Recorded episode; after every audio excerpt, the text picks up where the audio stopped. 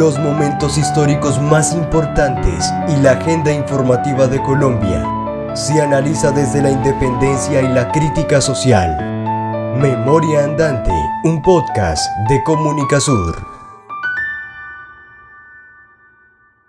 Bienvenidos y bienvenidas a este quinto capítulo de la cuarta temporada, Segunda edición parte. número 2 o segunda parte, hablando del, minis- del- de los ministros de Petro, del gabinete ministerial de Gustavo Petro.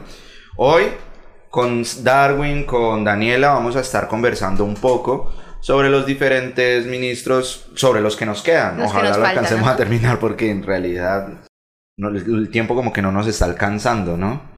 Ojalá la no verdad es que hay bastante por tocar, ¿no? Yo Sí. creo que queremos darle un enfoque diferente al que le han dado los diferentes medios, más que hablar de la hoja de vida, de pronto de la hoja académica que han tenido, es como ser más puntuales en si realmente consideramos, obviamente una mirada muy subjetiva, eh, si realmente consideramos de que son, están puestos ahí en, ese, en este cargo público más por tecnocracia o realmente es como una cuota de algún partido, ¿no?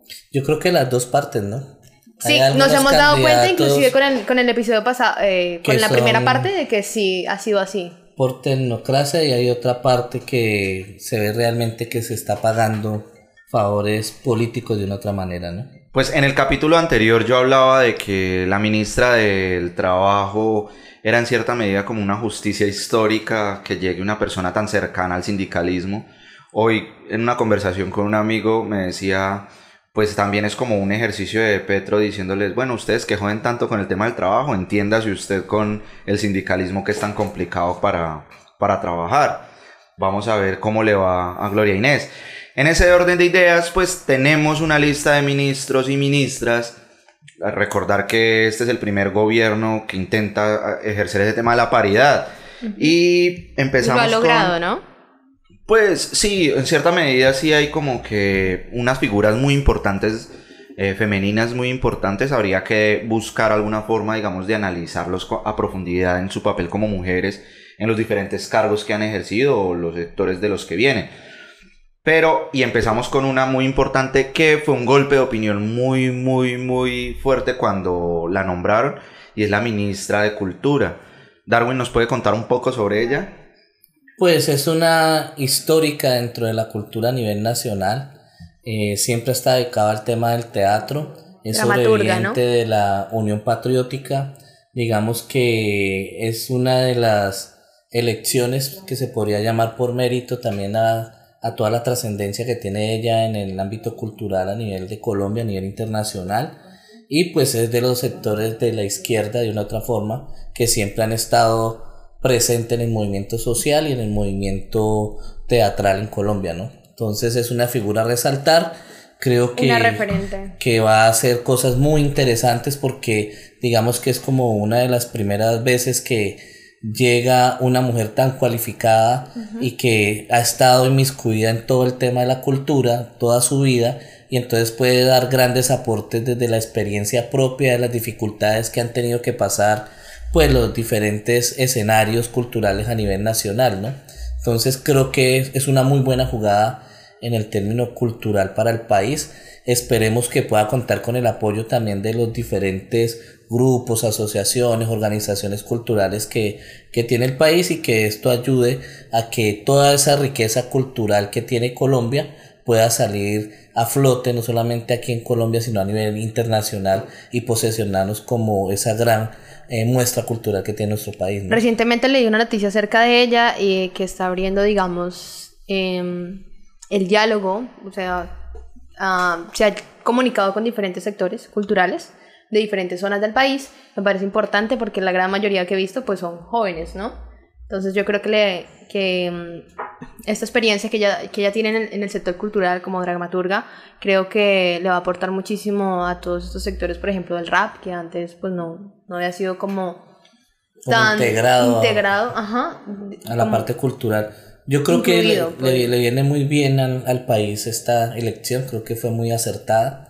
Esperemos más bien cómo se van dando las condiciones, porque para también nadie es un secreto que también es muy difícil manejar las diferentes líneas dentro de la cultura a nivel nacional, las diferentes visiones, las diferentes propuestas que, que se pueden manejar en el país, ¿no? Entonces esperemos que logre articular. Pero es uno de los grandes retos siendo Colombia un país tan diverso. Exactamente. que, ese es el problema. Que logre que las culturas se pongan de acuerdo, que no haya una uniformidad, sino que realmente se entienda desde cada uno de los principios y, y, de ese proceso que se ha construido en cada uno de los ámbitos culturales del país, desde las comunidades indígenas, desde los afro, desde el sector campesino, desde el sector urbano. Bueno, creo que, que es un momento interesante para la transformación cultural en Colombia. Pues que hay una cuestión ahí, eh, digamos en cierta medida, y es un reto bien importante. Patricia Ariza, pues que no habíamos dicho su nombre. Patricia Ariza es una dramaturga muy importante a nivel nacional, hizo parte de los nadaístas eh, con Gonzalo Arango. Eh, en cierta medida eh, empezó desde muy joven a andar en estos círculos, digamos, de, de, de poesía pero empezó a, digamos, a tener como unas tendencias también en su historia hacia la izquierda. Políticas. Y por eso, digamos, se habla de que ella hizo parte de la OPE y es sobreviviente del baile rojo, que, que hay que decirlo claro, que fue un plan de las fuerzas militares para acabar con todo un partido político que fue el genocidio de la UIP, de, la, Unión Patriótica. de la UP. Estoy pensando en este escenario, se me atraviesa. Ah. Entonces, de la Unión Patriótica, claro, fue una cosa tremenda. Patricia Ariza últimamente es fundadora y digamos hacía parte de este taller, algo así como un ejercicio taller teatral de la Candelaria, que ha marcado en cierta medida una tendencia en el ejercicio, digamos, del drama, del dramaturgia, digamos, a nivel nacional, es un referente a nivel internacional de lo que es el teatro en Colombia, sobre todo porque hacen un teatro comprometido y hay una, hay una discusión, digamos, que no sé, digamos, qué partido tomará ella, mm, pienso que puede ser interesante, es sobre si la, la cultura o el arte, más, más, eh, más, digamos, específicamente hablando, tiene o no que tener eh, digamos, o tomar partido políticamente hablando. ¿Es político o apolítico el arte? Y es una discusión que viene desarrollándose en Colombia desde la década de los 60 del año pasado. Ve, del siglo pasado, perdón, es que el año pasado. De la década de los 60 del siglo pasado, que es interesante en cierta medida. Y, y todo este acervo, todo esto que ella tiene, ¿cómo se va a ver ante la cartera del Ministerio de Cultura con todo el impulso que se viene desarrollando desde el gobierno de Álvaro Uribe, no diría yo el primer gobierno de Santos, con esta suerte de lo de la economía naranja, que es las la, economías creativas y toda esa cuestión que se le ha dado mucho impulso. Vemos que hay mucho desde el Ministerio de las TICs, desde el Ministerio de Cultura, aportándole, digamos, a, este, a estos sectores, los sectores culturales de la producción cultural, de, la, de las vitrinas culturales, de la producción audiovisual, de la producción radiofónica, de podcast, toda esta cuestión, que piensan la cultura desde una perspectiva, digamos, más materialista, podría decir, el tema, digamos, más económico. ¿Cómo, cómo lo proyecta ella? ¿Dónde, y bueno, cómo ya va a empezar? queda por esperar. Ese digo yo es el mayor reto que tendría el mayor Patricia. reto que tendría, sí. Pero yo creo que concluimos algo entre los tres y es que realmente pues está ahí por mérito propio. Sí, no, o sea, es una, como decía yo con Álvaro Leiva, mentira, Patricia Ariza es una persona que tiene un nivel y que en realidad se puede decir que está hablando de cultura. ¿Cuándo? Ahora la pregunta es, la cultura no es solamente el arte o la industria cultural y todo eso digamos, en la perspectiva, digamos, más antropológica, cómo va a proyectar. Yo creo que eso daría inclusive ya un tema para otro. Un reto fuerte para ella también es lograr que se implemente o se aumente el presupuesto de la cultura que siempre ha estado. Yo creo que no, es solamente de ese ministerio. Siento que por las recientes quejas que se han dado los diferentes ministros, eh, cada uno a su cargo, eh, por ejemplo, lo mismo ha dicho eh, Alejandro Gaviria pues, con el presupuesto de la educación. hay, que mirar el tema de que el gobierno que sale deja completamente endeudado y reducido el, presupuesto de, del país, ¿no? Entonces, creo que las últimas jugaditas que logró hacer el saliente presidente, si se puede decir, presidente porque nunca gobernó, que fue Duque, pues de una u otra forma ha ocasionado que en estos momentos eh, se esté buscando la manera de solucionar presupuestalmente la crisis económica que tiene el país, ¿no? Y esto es lo, el tema de la reforma, todas las discusiones que se vienen dando, a la reforma tributaria, a la, la plata que se tiene que recaudar de una otra forma para que los proyectos y la propuesta puedan salir adelante, ¿no? De lo que se propuso en las elecciones, en las campañas electorales, ¿no? Creo que ya pasando, pues para que no nos tome mucho tiempo también, eh, hay otra ministra que es la de las TIC, ¿sí? que todavía está como en ese proceso al día de hoy de si se posesiona, no se puede posesionar, por también una investigación que es, eh, es la ministra mm, Urrutia. Sandra Urrutia, que aquí van dos cosas, si bien es una ministra que está puesta por, por todo el tema de del partido de la U, porque estuvimos investigando y viene su procedencia de ese partido, eh, donde pues uno podría decir está pagando, se puede estar cuadrando favores políticos de una otra manera, pues también hay que resaltar que eh, esta ministra eh, tiene un recorrido muy interesante, muy tecnócrata, como hablábamos con, con, con Gustavo en otra manera, ha, ha siempre ha estado muy cercana al tema de, del Ministerio de las TIC, siempre su formación también ha estado basada en maestrías, especializaciones, todo frente al tema de las telecomunicaciones. Entonces toca empezar a mirar y observar de una otra manera cuál va a ser el papel de ella, ¿no? Pero pues bueno, todos pues es sabemos que el es una telenovela interesante el tema del Ministerio de las TICs porque de las tecnologías de la información y la comunicación. Pues un- Más que hoy a primero de septiembre todavía no tenemos claridad. Todavía no tenemos claridad porque ayer, ¿no? 31 de, de, De agosto. de agosto, eh, todavía seguía embolatada esa cuestión. ¿Y qué es lo que sucede? ¿Qué es lo que se ha dicho? Eh, otros medios de comunicación han hablado sobre la imposibilidad de ella de asumir el cargo por una... Demanda en- en contra del Estado. Sería, es que todavía no se sabe si es una, un conflicto de intereses. La conflicto No, de intereses era la anterior, que tampoco se pudo posesionar. es que lo que pasa con esta es que ella... con el Estado. Ella estuvo trabajando en la Contraloría, eh, era como fiscal, en cierta medida, hacia el- este- esta situación que es el tema de las TICs. Entonces, hay una inhabilidad que no es ni tan inhabilidad, o sea, está todavía, digamos, como en un limbo jurídico esa cuestión, porque eh, según ya pasó, ya se falló, digamos, de, a un- en cuanto, digamos, a un a una persona que entraba al Estado después de ser parte de la Contraloría y era que se supone que dos años después de haber sido parte de la Contraloría, hasta dos años después tienen inhabilidad y ella pues imagínense, fiscal de la, de la Contraloría en el tema de las TICs, pues está, está embolatada la Complejo. cuestión. Entonces, entonces, ahí yo creo, y sí, tiene toda la bendición de Dilian Francisca Toro, la anterior eh, postulada que según Daniel Coronel llegó desesperada cuando estaban nombrando a otra ministra a solicitar que por favor la, la, la posesionaran. Y le dijeron, oiga, ¿a usted cómo se le ocurre esto? No tenía la bendición de Dilian Francisca, entonces ahí vemos como que en cierta medida hay, un, ri- hay una cuestión de Petro ahí como para generar esa gobernabilidad, entre comillas, eh, para tener a la U obviamente de su lado. Pero pues Contentillo. vamos a ver, vamos a ver cómo se ponen las cosas y... También hay muchas críticas, ¿no? Frente pues a esto de, de Petro, de cómo ha posesionado ministros, tanto de la derecha como de la izquierda, ¿no?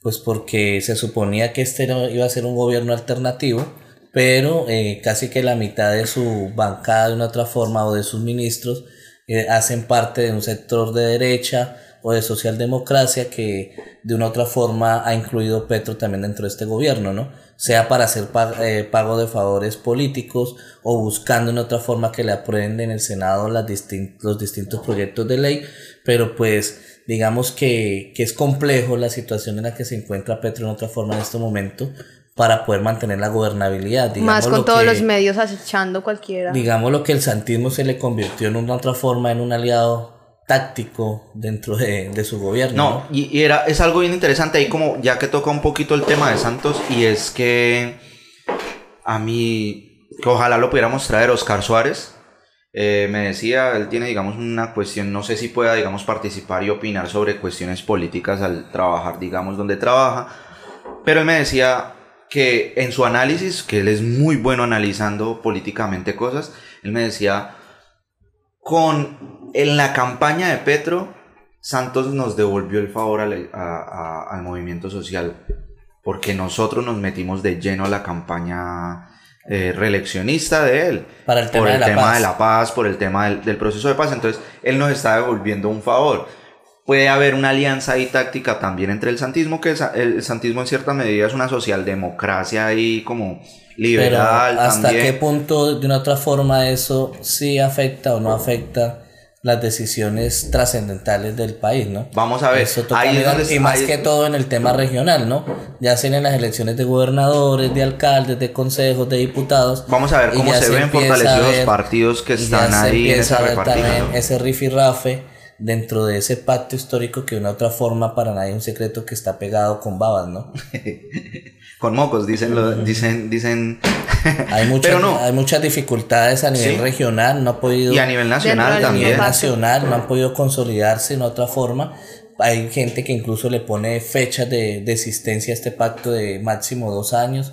Y pues toca mirar qué es lo que está sucediendo en las regiones. Por ejemplo, en el Huila podemos hablar de tres pactos históricos, un pacto económico, que son los que manejan la plata en- o manejaron la plata en campaña, un, un pacto clase media o movimiento social que está ahí y otro pacto juvenil que, que está en contravía también y muchas discusiones dentro de lo que pasa en el pacto histórico y ni hablar de la Colombia humana que, que es como lo que quiere posesionar Petro de otra forma a nivel nacional. Pues igual también él tiene que, si él quiere construir una hegemonía, porque eso es lo que yo creo a lo que le está apuntando, entonces va a tirar a fortalecer eh, Colombia Humana. La pregunta es, ¿Francia va a pensar también lo mismo en Soy Porque Somos?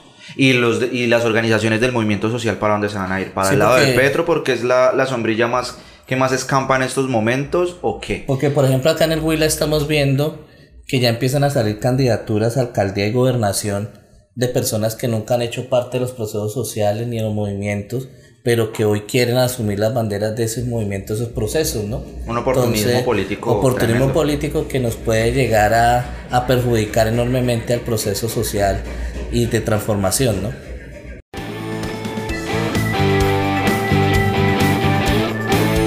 Sabemos que estás cansado de escuchar las noticias con análisis de periodistas vendidos al establecimiento. Si quieres conocer lo que pasa en Colombia desde un punto de vista independiente, alternativo y popular, escúchanos todas las semanas con un nuevo episodio de este podcast. Memoria andante.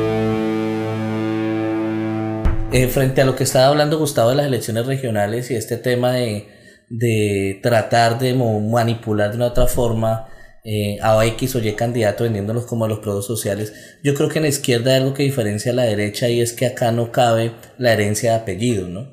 La izquierda no es como muchas veces hace la derecha de que, ah, como tú eres la hija de, del que fue candidato, del que fue concejal durante tantos años, entonces hereda como, como el apellido y una vez la posibilidad de ser concejal. Pues- Creo que en la izquierda no se maneja tanto ese tema hereditario de, de, de, de lo electoral, es muy diferente y, y si lo van a hacer, pues, Pues van hay a que cometer ver. graves errores a nivel Hay que nacional y regional. Yo diría, yo sí soy más escéptico frente a esa situación y sobre todo acá en el Huila, ¿no? Porque ya vivimos la experiencia de Rodrigo Lara.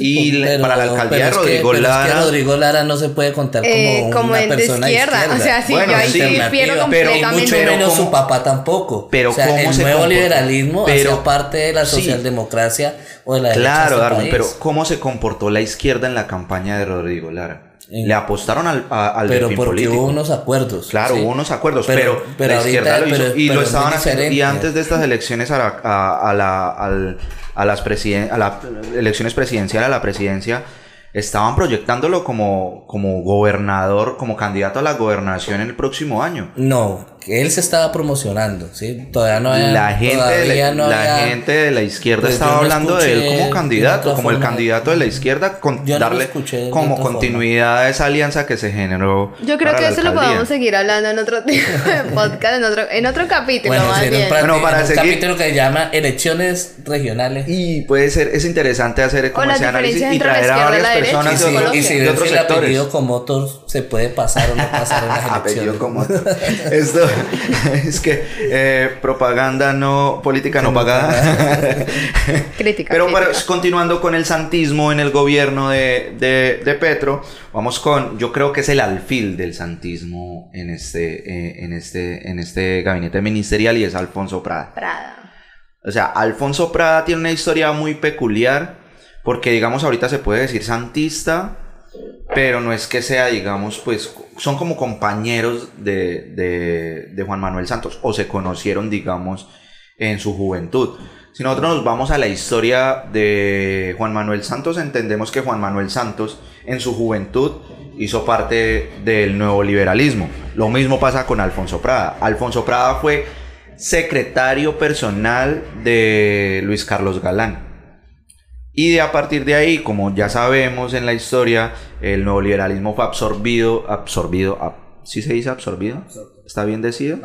No, pero No. absorto significa. Absorbido, otra cosa. creo que está bien decidido. Absorbido es cuando.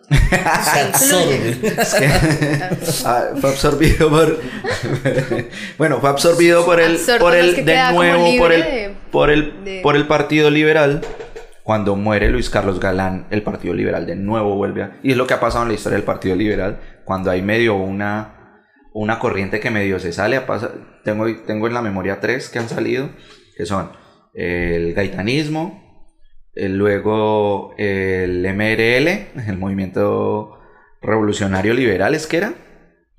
Y con el nuevo liberalismo siempre ha pasado que con el tiempo termina volviendo a ser del Partido Liberal.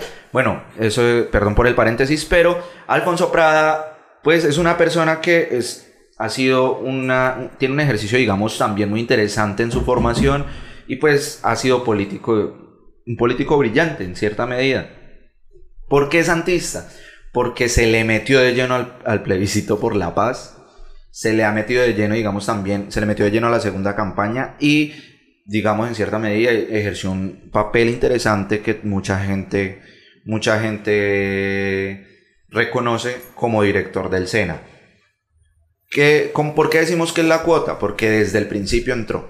Ahí nos dimos cuenta, cuando Alfonso Prada entró a la campaña de Petro, nos dimos cuenta que Aunque le preguntaron, ¿no? Le- estaba, le, ¿no? dijeron, usted va a ser parte del gobierno y, y en un comienzo dijo, no, yo estoy aquí a disposición de lo que digan, de lo que se presente en la campaña, ¿no? Pero pues obviamente sabíamos que iba a ser una ficha fundamental del santismo al interior del gobierno de Petro. ¿no? Entonces, a eso sí, puede ser tecnócrata, que era lo que decía Darwin al principio, puede cumplir las dos funciones porque es una persona muy preparada, altamente preparada, pero obviamente sabemos que... ¿Sabe qué me parece interesante de este de- Ministerio del Interior ahorita es que en el tema de derechos humanos, por ejemplo, pusieron a, de encargado del, del tema de derechos humanos a Franklin Castañeda, que es un defensor de derechos humanos, Reconocido que- a nivel reconocido nacional. a nivel nacional, que hacía parte del Comité de Solidaridad con Presos Políticos y que ha hecho parte siempre del Ejecutivo de la Coordinación Colombia-Europa.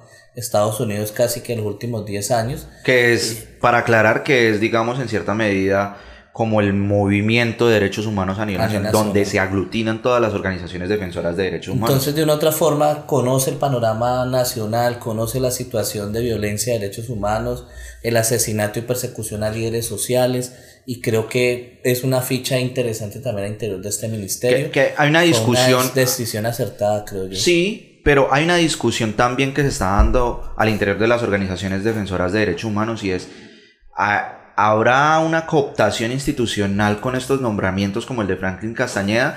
Porque entonces la presencia, o la pregunta es, ¿la presencia de Franklin, Franklin Castañeda va a nublar el ejercicio de defensa de derechos humanos para Yo- criticar el yo- gobierno yo de Petro? creo que el papel fundamental de todo defensor de derechos humanos es visibilizar, denunciar y acompañar la violación de derechos humanos, venga donde venga.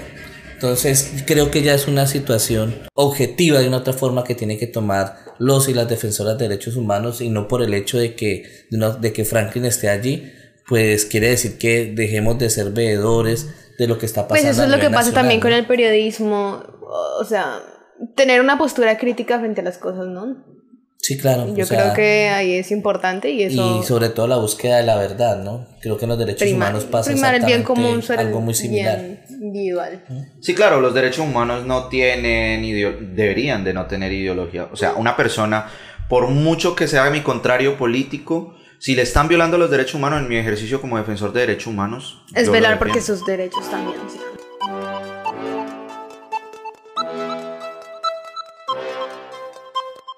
Hola, Hacemos este pequeño break para invitarlos a seguir nuestras redes sociales y ver todo el contenido que tenemos en Comunica Sur.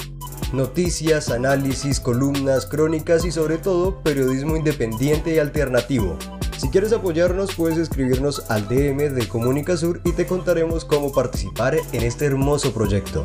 Continuamos con el episodio. Y entonces, aquí entonces cabe preguntar. Yo tengo una opinión frente a eso, pero quiero escuchar primero lo que ustedes piensan.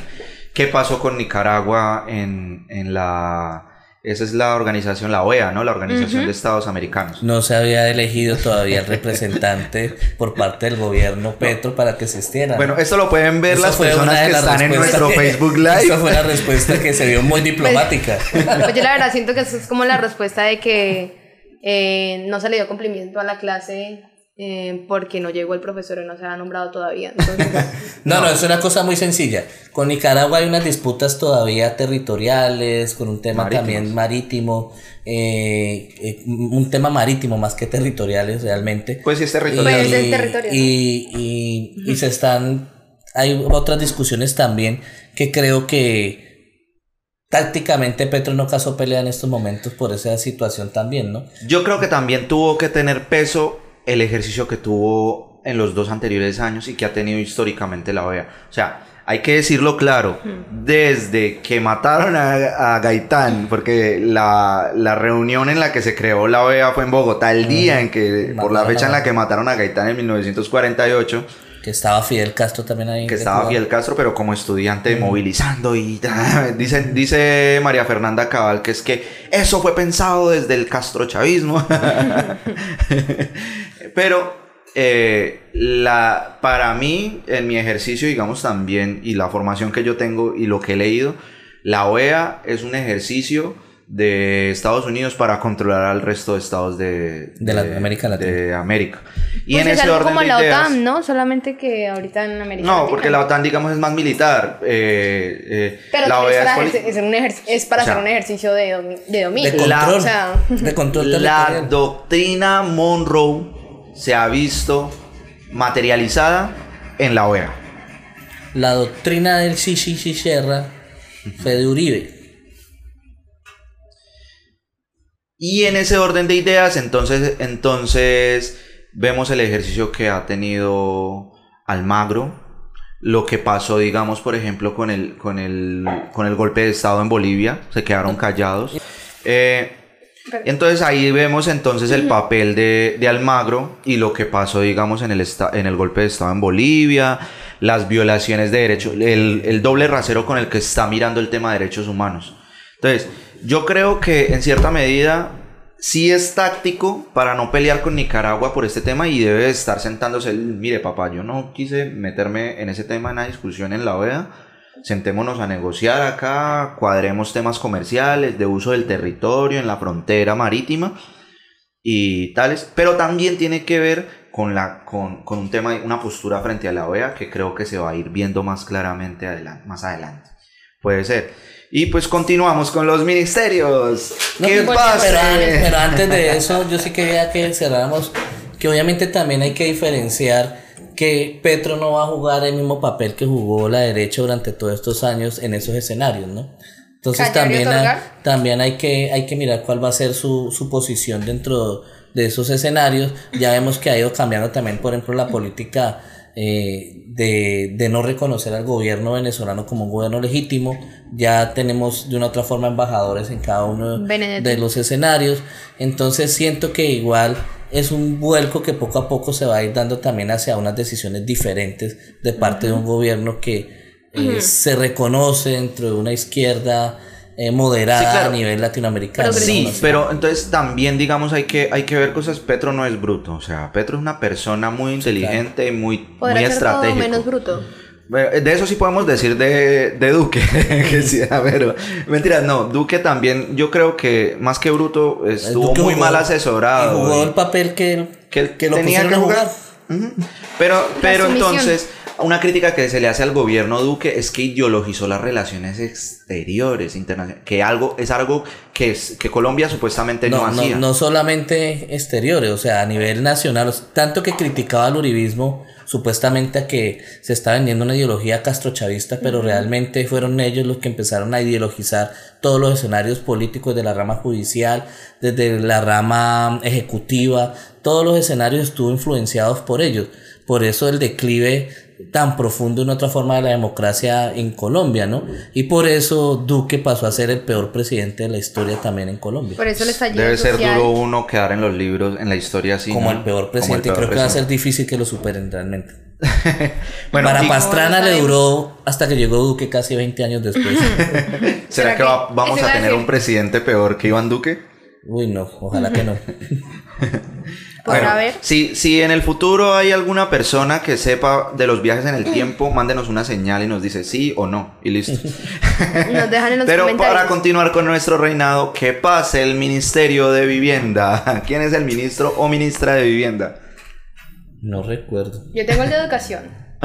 si quieren vamos a la educación porque es que yo quería hablar de, de educación. Dale, Alejandro dale, Gavirio. es que no has hablado casi. Pero es porque sí, no me han dejado. Hablemos de Alejandro Gaviria, que es un personaje tan peculiar. No, y yo siento que ahorita cuando estábamos hablando de que si el santismo, que todavía me cuestiono muchísimo ese movimiento, no sé. Pero ahorita los sismos Mm. en realidad se convirtieron en una... En Colombia hace mucho tiempo se convirtió... El caudillismo es lo que construye esos sismos en Colombia. Entonces yo no sé si aquí este personaje de Alejandro Gaviria realmente cabe en ese espectro del santismo. Porque yo considero que sí es una persona que eh, hay- no hay que desconocerlo, pues viene de una clase política alta. Entonces yo creo que sí ha, ha estado muy presente en la, en la política desde muy joven también. Ha ocupado cargos públicos, qué pena ahí, ha ocupado cargos públicos interesantes. eh, también ha hecho una labor un poco de, en la parte pues académica, porque ha publicado bastantes revistas. Y para mí sí siento que a pesar de pues de su, no, sí ha tenido, ha tenido como una influencia académica, o sea, un privilegio, lo voy a llamar de esa manera. Em, no sé si siento que a veces también como que hace parte un poco de estos ministros que llamamos que son como de cuota, de alguna manera, y no también, porque también siento que está especializado. Entonces no sé si pues estoy como, pues, No. estoy haciendo ideas algo- diferentes de... Pues yo no sé, por algo fue presidenciable. O sea, yo creo que es un reconocimiento también. O sea, yo digo que la llegada, la presencia en el gobierno, en el ejecutivo de, de- de Alejandro Gaviria tiene que ver con el acuerdo que hubo con el centro en la segunda vuelta. O sea, Claro, porque es que Alejandro Gaviria pues llega en la segunda vuelta. Y además, pues no es solamente eso, o sea, puede ser ese acuerdo, pero también eh, vimos durante todos los debates de la primera vuelta presidencial y de las precandidaturas y todas esas cuestiones, cuando el centro tenía su lista y el pacto histórico tenía su lista, que ellos se acercaron mucho en la forma de pensar. O sea, había unas divergencias muy, muy, muy pequeñas. En Algo realidad. más de ego, realmente. Sí, en cierta medida era como porque se estaba midiendo era la disputa de que lo que decía, perdón, lo que decía el centro eh, siempre ha dicho, siempre dijo el centro era que Petro no iba a poder ser presidente porque era una persona que generaba muchos odios Divisiones. y muchas divisiones y toda esa cuestión. Ha sabido sortearlo. Y pues la presencia de, de Alejandro Gaviria también es un... Porque una persona muy preparada, fue muy buen ministro de salud, tengo entendido.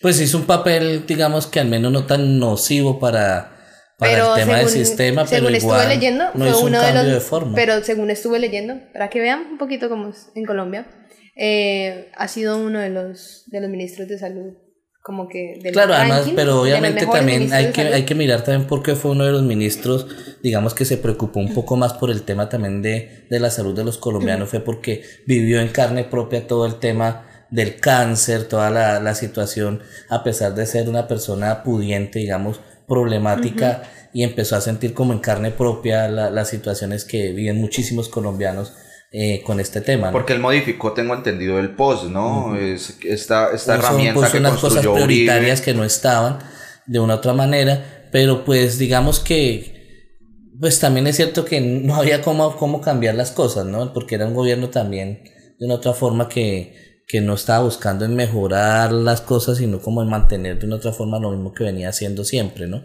esperemos que de pronto dentro de este Ministerio de Educación pueda hacer un mayor papel también porque pues viene de ser rector también de una de las universidades más importantes del país ha hecho que la universidad también coja mayor prestigio y... Pero también es una crítica que le han hecho por ese lado y es que pues no tiene experiencia más en el lado de la educación eh, fuera de la, de, la, de la privada, ¿no? Sí, pero pues siento que también con bajo los criterios que ha planteado Petro y que le ha puesto como las líneas de trabajo, eh, puede llegar a desarrollar un buen papel. Esperemos que realmente se logre, ¿no? A mí me parece interesante también su figura porque no es una figura netamente, o sea, es de centro, es una persona que eh, ha trabajado con gobiernos y de podríamos mencionar también que es un tecnócrata en, sí, es un tecnócrata en cierta medida. Formación. Vamos a ver cómo, cómo le va con el movimiento estudiantil o qué con el tema del ICT, que ya, la matrícula ya nombraron a, a, un pelado, digo, un joven ahí que viene también, creo que de proceso petrista, si no estoy mal.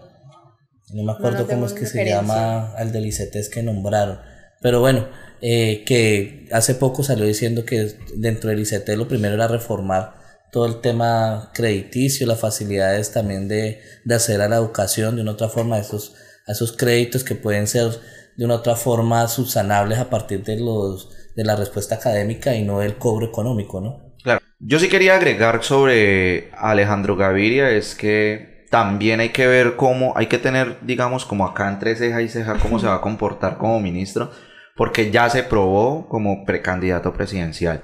O sea, pero como ministro también, o sea, más bien como ministro de educación. sí, pero es, como ministro es, es, que, es que esa es la cuestión. O sea, si tú lo ves, él, él estuvo como ministro de salud en el gobierno de Santos, luego fue rector de, de esta universidad de los Andes.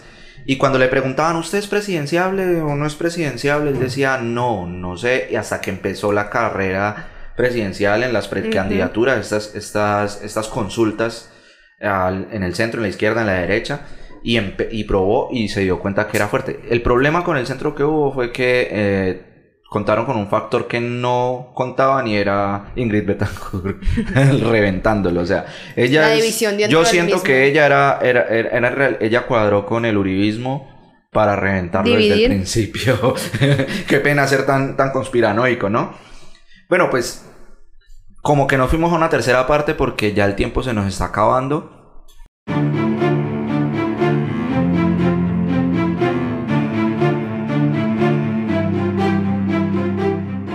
En rechazamos los hostigamientos y la persecución judicial a los líderes comunitarios y periodistas alternativos. Entendemos que el Estado solo puede funcionar si se respetan los derechos humanos a todos los y las colombianas.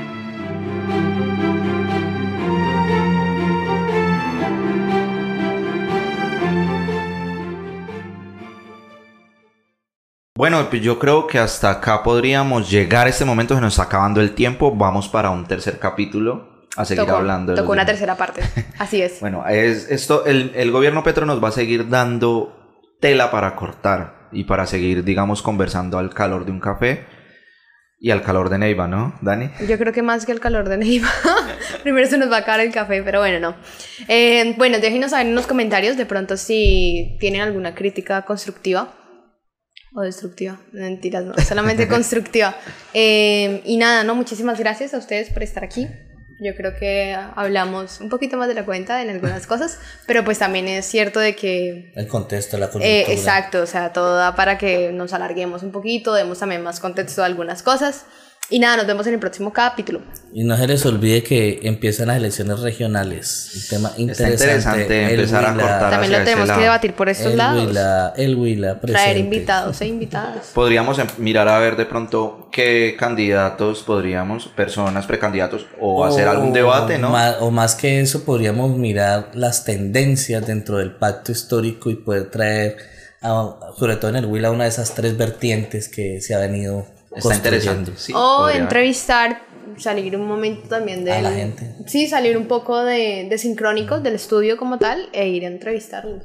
Me parece. Bueno, queremos agradecer en el máster, no demos más largas al asunto. Ay, sí. Sí, parejemos circo pobre. En el máster a Denier, que está por allá escondido, no quiso salir. Y a, obviamente a este escenario tan importante que han creado Denier y Ángela, que se llama Sincrónicos, es un escenario muy interesante que nos va a dar mucho trabajo, o sea, nos va a permitir trabajar mucho más adelante. Así es. Chao. Chao, gracias. Chao.